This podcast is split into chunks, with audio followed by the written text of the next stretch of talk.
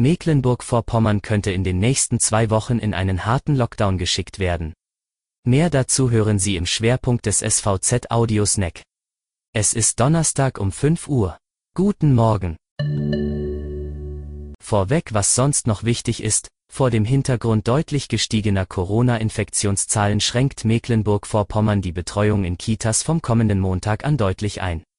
Dann ist landesweit nur noch eine Notbetreuung möglich, wie das Sozialministerium gestern in Schwerin mitteilte.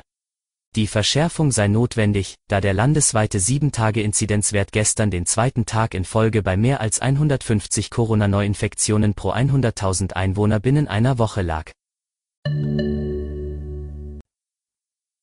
Ja, die Zahl der Corona-Infektionen in MV steigt weiter und weiter.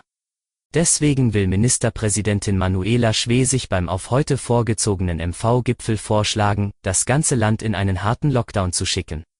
Bereits am Dienstag hatte sie angekündigt. Wir können nicht zwei Wochen warten, bis Bundestag und Bundesrat das neue Gesetz endgültig verabschiedet haben. Wir handeln vor Ort schneller. Man wolle für MV sehen, was man zur Eindämmung der Pandemie tun könne. Die 7-Tage-Inzidenz war am Dienstag auf über 150 Neuinfektionen je 100.000 Einwohner gestiegen. Wegen der hohen Zahl neuer Corona-Infektionen gelten im Landkreis Vorpommern-Greifswald, in Schwerin, in Teilen des Landkreises Rostock sowie in weiteren Ämtern des Kreises Mecklenburgische Seenplatte von Mittwoch an nächtliche Ausgangssperren. Was das genau bedeutet, lesen Sie auf svz.de.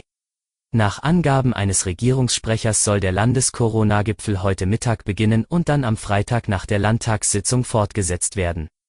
Für Mecklenburg-Vorpommern stehen neben Ausgangsbeschränkungen die Schließung des Einzelhandels und auch Schulschließungen im Raum. Sie werden in drei Kreisen mit aktuellen 7-Tages-Inzidenzen auf 100.000 Einwohnern nach einer neuen Landesverordnung ab nächster Woche ohnehin notwendig. Das war Ihr Audiosnack. Alle Artikel zum Nachlesen und Hören gibt es wie immer auf svz.de-audiosnack. Wir hören uns morgen wieder.